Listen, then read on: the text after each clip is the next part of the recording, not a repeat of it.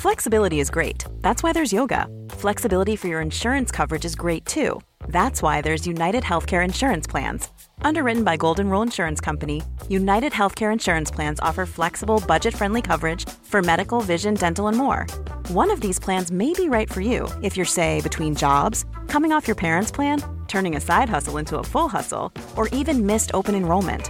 Want more flexibility? Find out more about United Healthcare Insurance Plans at uh1.com. Hier ist der astrologische Podcast Astropod. Willkommen zur neuen Folge des Astropod mit Alexander von Schlieffen und John Ruhrmann. Wir sind bei Folge 29 angekommen.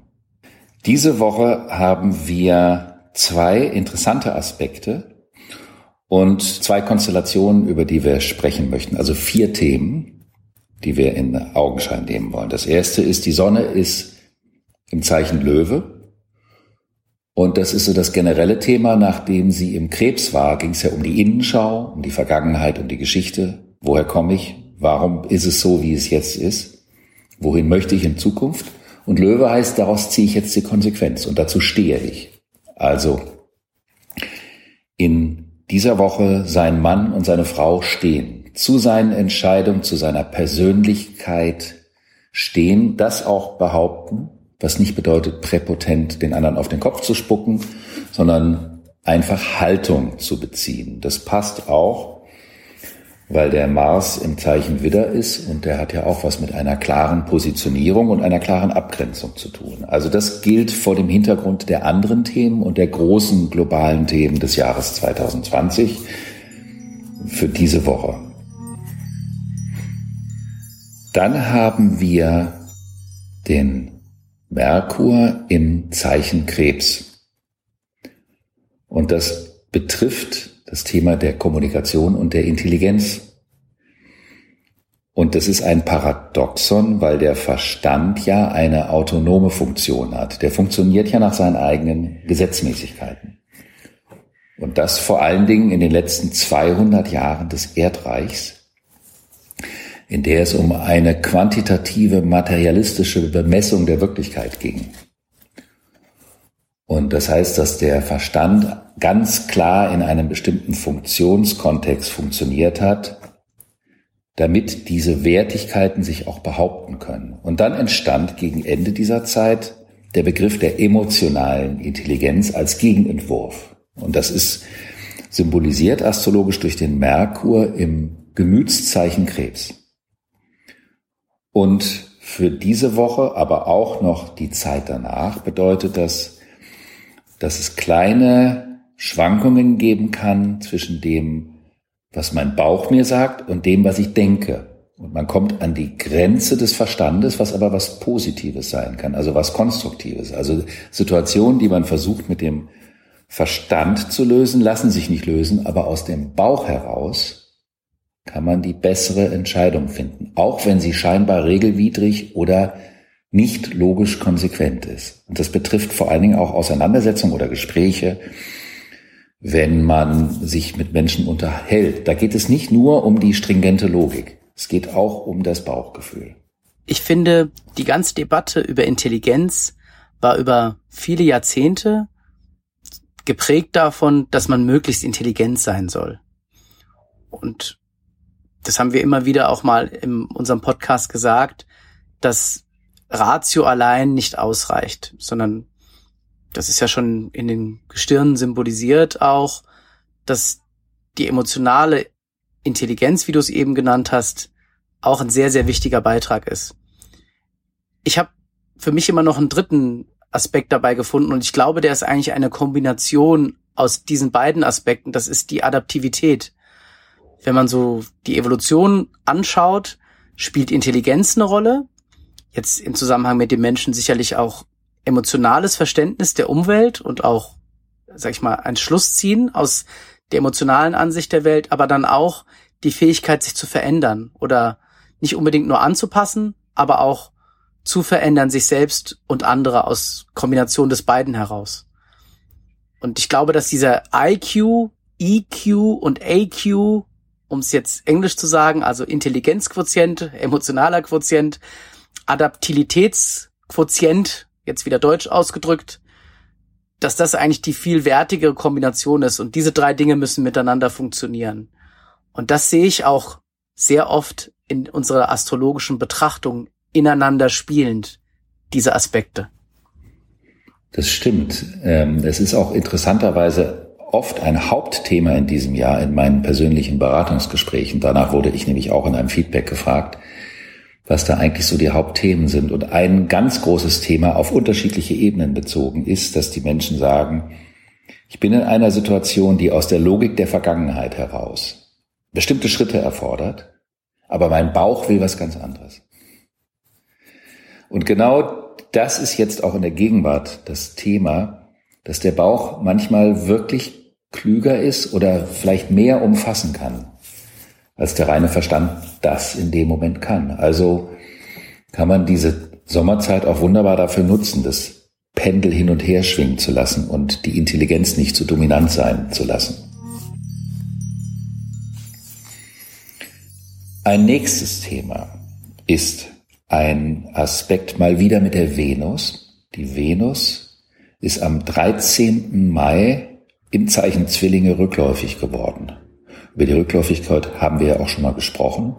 Das ist ein astronomisches Phänomen, wenn der eine Planet sich schneller dreht als der andere. Und es ist so wie am Bahnhof, wenn der eine Zug losfährt und man schaut aus dem Fenster und dann bleibt der andere Zug in Wirklichkeit stehen, aber man hat den Eindruck, dass der nach hinten fährt.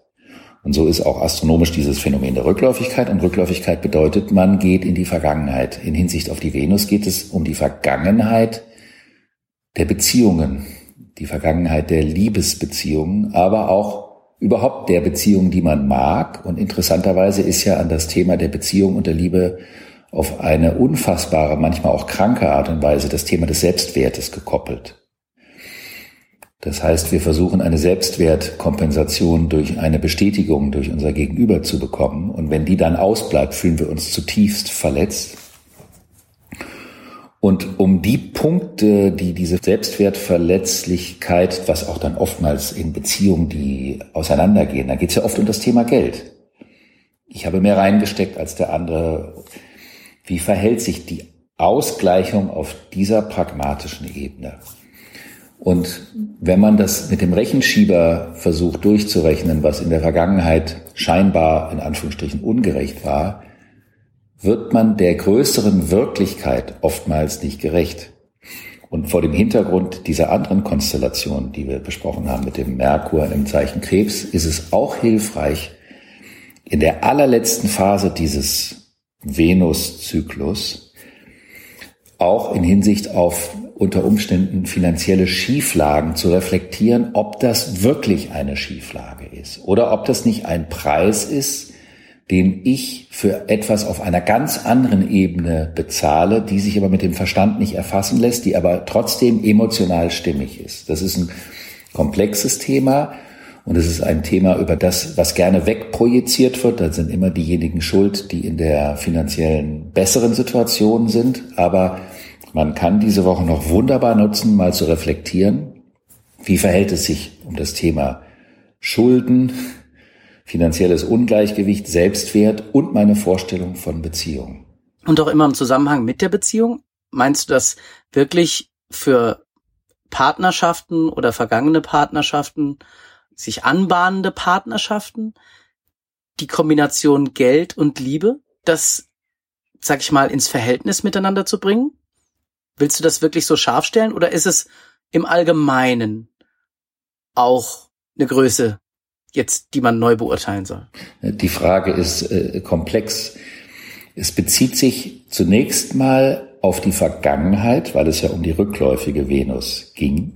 Also es ging um alte Beziehungen, in denen ein Ungleichgewicht da ist wodurch man das Gefühl hat, es ist ungerecht und das geht auf das Selbstwertgefühl. Es geht aber auch auf gegenwärtige Beziehungen, auch da, also existente, auch gut funktionierende Beziehungen, können hinsichtlich des Themas, wie haben wir es eigentlich miteinander bezüglich der Wertigkeit und der Wertschätzung und auch des Einsatzes, welcher jeder in die Beziehung reinbringt. Und bei sich in einer solchen Phase anbahnenden neuen Beziehung kann es auch um das Thema gehen, inwieweit ist da die Gefahr gegeben, dass sich alte Vorstellungsmuster damit einnisten. Also ist es da auch sinnvoll, dass man einfach achtsam ist, was kein Liebestöter sein soll oder keine Spaßbremse. Aber es ist unter solchen Konstellationen schnell möglich, weil am 27. Juli haben wir einen Spannungsaspekt zwischen Venus und Neptun. Und Venus ist die Vorstellung von der Beziehung und die Art, wie man konkret in die Beziehung geht. Und Neptun ist der Traum. Also auch der Traum von einer Beziehung oder eine mögliche Illusion, die man sich von einer Beziehung macht.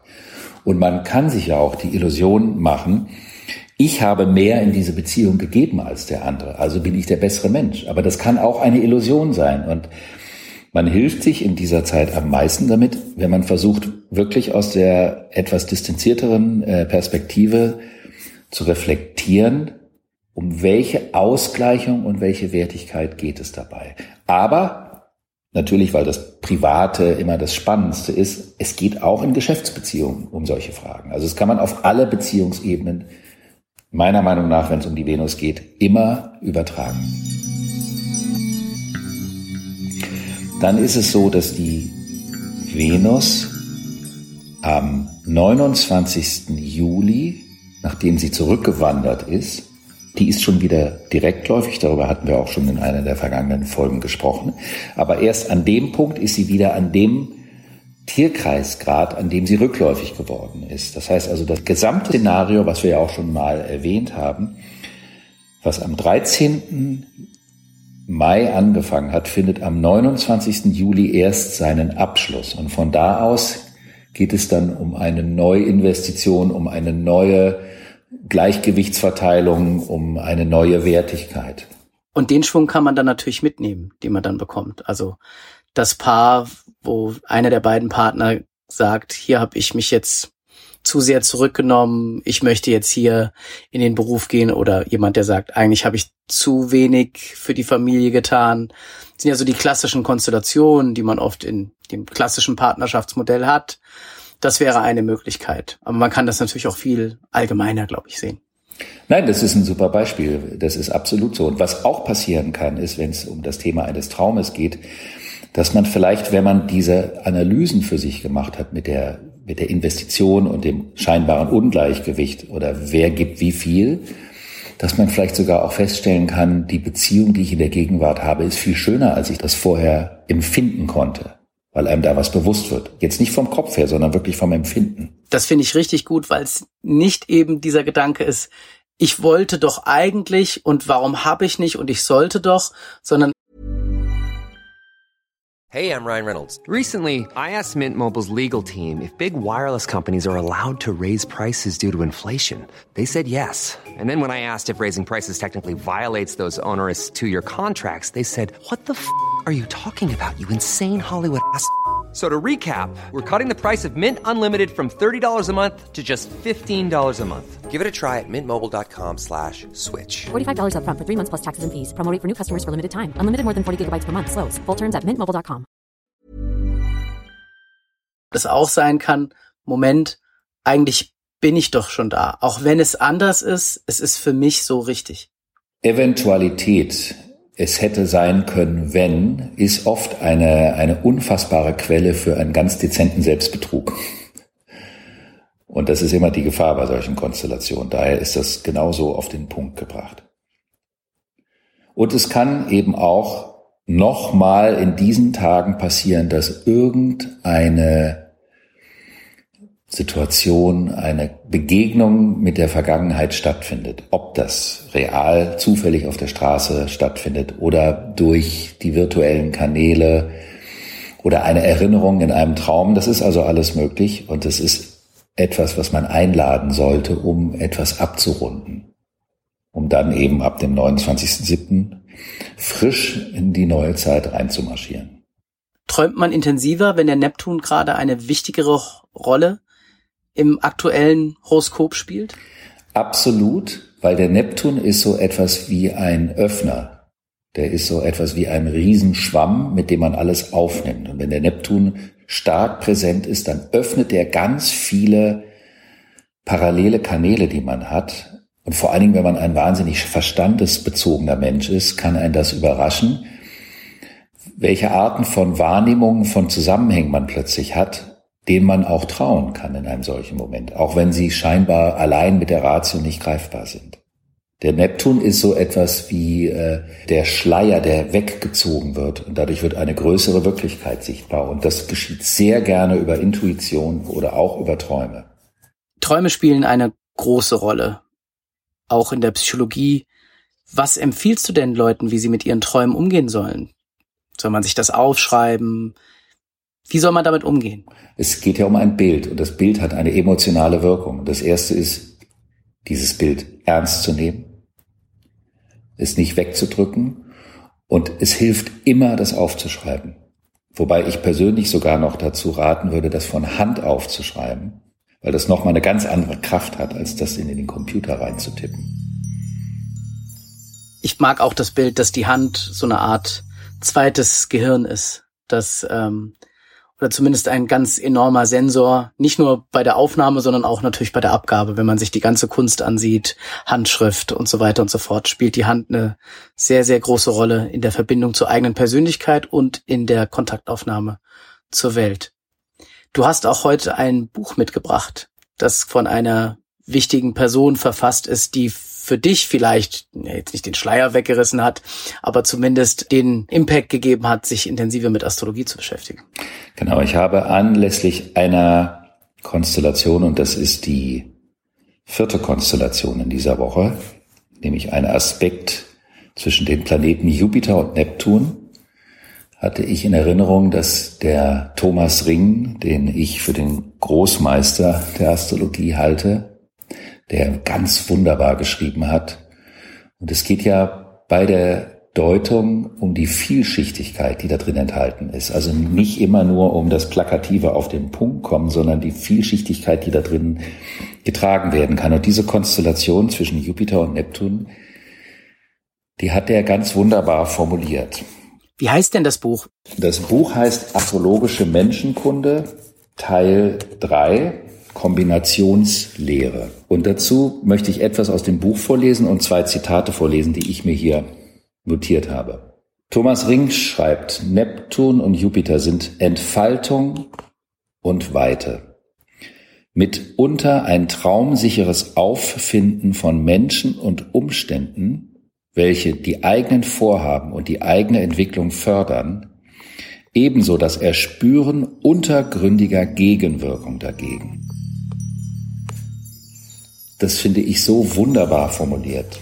Und dann schreibt er weiter, die bestmögliche Reife und der Gipfel des Glücks schließen einen Horizont ein, hinter dem noch ein weiteres erahnbar ist. Also es geht um das Gefühl, es ist irgendwo keine Grenze sichtbar. Es geht um das Gefühl, dass etwas möglich ist, was dem reinen Pragmatismus, der reinen Ratio, dem reinen Verstand nicht als möglich erscheint. Es geht also um eine Art Transzendenz. Und er schreibt auch, Menschen, die mangelnde Erfahrung und ein mangelndes Strukturvermögen haben, enden mit ihren Vorhaben dann natürlich in einem uferlosen Chaos. Die Menschen, die gut verankert sind, sind in der Lage, eine überpersönliche Mission oder eine überpersönliche Vision herunter auf die Erde zu bringen oder zumindest in die ersten Schritte zu bringen. Und dann schreibt er, positiv bestimmt sich das Handeln aus einer Weite menschlichen Verstehens und dem Gefühl für das mit allem lebenden geborenen Recht. Das ist unheimlich komprimiert. Das ist jetzt nichts, was man so schnell, aber das Tolle an seiner Sprache ist, das kann man immer wieder lesen und in jedem Satz ist so viel drin. Ich würde den letzten gerne nochmal vorlesen. Positiv bestimmt sich das Handeln unter diesem Aspekt aus einer Weite menschlichen Verstehens und dem Gefühl für das mit allem Lebenden geborenen Recht. Also aus einer Weite des menschlichen Verstehens. Das hat also was zu tun mit dem Horizont. Also man könnte das übersetzen. Je größer dein seelischer, dein geistiger Horizont ist, für das Verständnis für das, was Leben ist und was zum Leben dazugehört, also auch eine Toleranz. Je größer deine Fähigkeit ist, Leben zu erfassen, Leben zu erleben, Leben zu tolerieren, desto konstruktiver kannst du mit diesem Aspekt umgehen und aus dieser Weite heraus vielleicht eine Situation oder eine Aufgabe entdecken, die du nur stimulierst, sagen wir mal wie ein Medium, die aber überpersönlich ist, das heißt also für die anderen Menschen sinnvoll und gut ist. Und wenn ein Mensch diese Weite nicht hat, also diese Weite des Erlebten, des Erfahrenen, dann sagt er, dann sind das gerne auch Traumtänzer, also Menschen, die irgendwelchen, er nennt es Chimären, das sind so Truggebilde, hinterherlaufen und daran glauben und vielleicht sogar mit einem prophetischen Duktus versuchen, das äh, anderen Menschen als Wahrheit zu verkaufen, aber letztendlich nur Illusionisten sind. Und er sagt, dass die Fähigkeit, sich auf das Leben und die Vielfalt des Lebens einzulassen und das auch zuzulassen, darüber entscheidet, wie groß das ist, was man unter einem solchen Aspekt verwirklichen kann. Und das finde ich wundervoll formuliert, auch wenn es eine hochgradig kondensierte Sprache ist, durch die manche Leute sich erstmal so ein bisschen durcharbeiten müssen. Aber es ist vollständig auf den Punkt gebracht. Das ist ähm, eine sehr extreme Schichtung an Bedeutungen. Extrem klingt eigentlich negativ. Ich finde, ich finde das genauso, wie du es gesagt hast, ja richtig. Es ist sehr, sehr kompakt und sehr weitgreifend. Also das ist ja ein großes Rad, was er dreht, in dem wir argumentiert. Und es ist auch universell wiederzufinden. In vielen, sag ich mal, Religionen und Philosophien findet man den Ansatz, je älter sie werden, glaube ich, äh, ob das jetzt im Buddhismus oder so, will ich gar nicht werten, dass man äh, eine gewisse Öffnung braucht gegenüber den Dingen, um eine gewisse Weisheit zu erlangen, egal welches Prinzip sie gerade verfolgt. Wir sind jetzt hier in der Astrologie. Aber die Öffnungsfähigkeit gegenüber die Realität und die Fähigkeit zu verarbeiten, was hinter mir liegt, die bringen zusammen die Möglichkeit überhaupt zum Inneren der Dinge zu kommen und zu sowas wie Erkenntnis, Weisheit und vielleicht auch Zufriedenheit. Wobei das ja für uns Menschen, so empfinde ich es zumindest, oder auch viele Leute, die man trifft, die Probleme haben. Es gibt sowieso nie diesen absoluten Fixpunkt des Nirvana. Der ist dann eben absolut transzendent. Aber die Botschaft, die du uns vorgelesen hast gerade, die finde ich gut und man sollte also nicht erstarren, sondern sich öffnen und versuchen, einfach zum inneren menschlichen Leben da zu kommen. Und dabei ist wichtig, dass diese Öffnung, über die du sprichst, die ja auch schon äh, im Buddhismus ein Ziel ist, die ist natürlich Geschenk und Fluch zugleich, weil mit der Öffnung wird man empfänglicher und kriegt auch viel mehr mit und das kann einen auch unsicherer machen und vor allen Dingen, wenn man jung ist und noch nicht so viel Stabilität im Leben hat, kann einen das manchmal überfordern. Aber die Öffnung ist auch ein Geschenk und trotz weniger Erfahrung haben das manchmal auch kleine Kinder in ihren Augen und manchmal sieht man das bei alten Menschen. Die sitzen vor einem und gucken einen an und man sieht in die Augen und man sieht, dass sie schon ganz viel gesehen und erlebt haben und sich darauf eingelassen haben.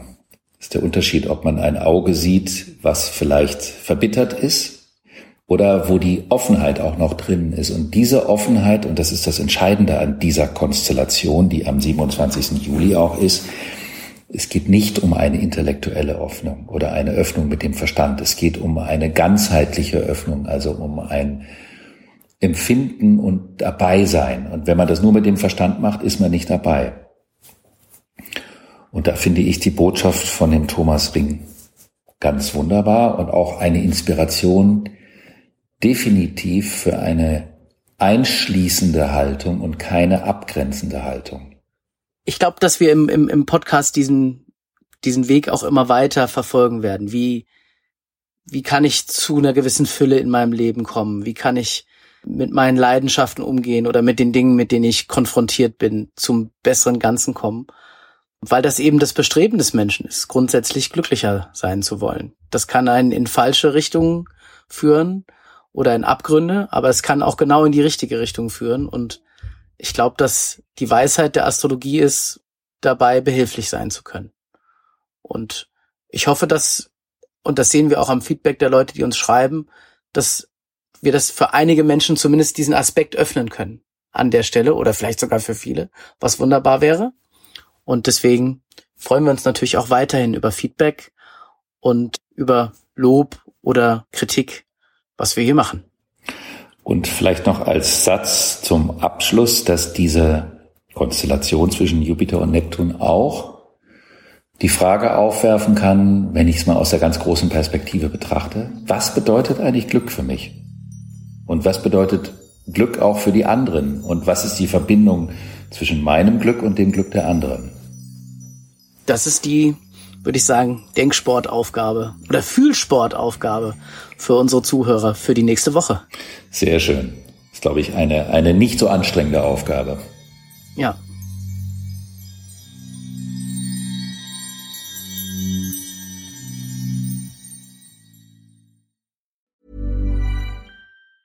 Normally, being a little extra can be a bit much, but when it comes to healthcare, it pays to be extra.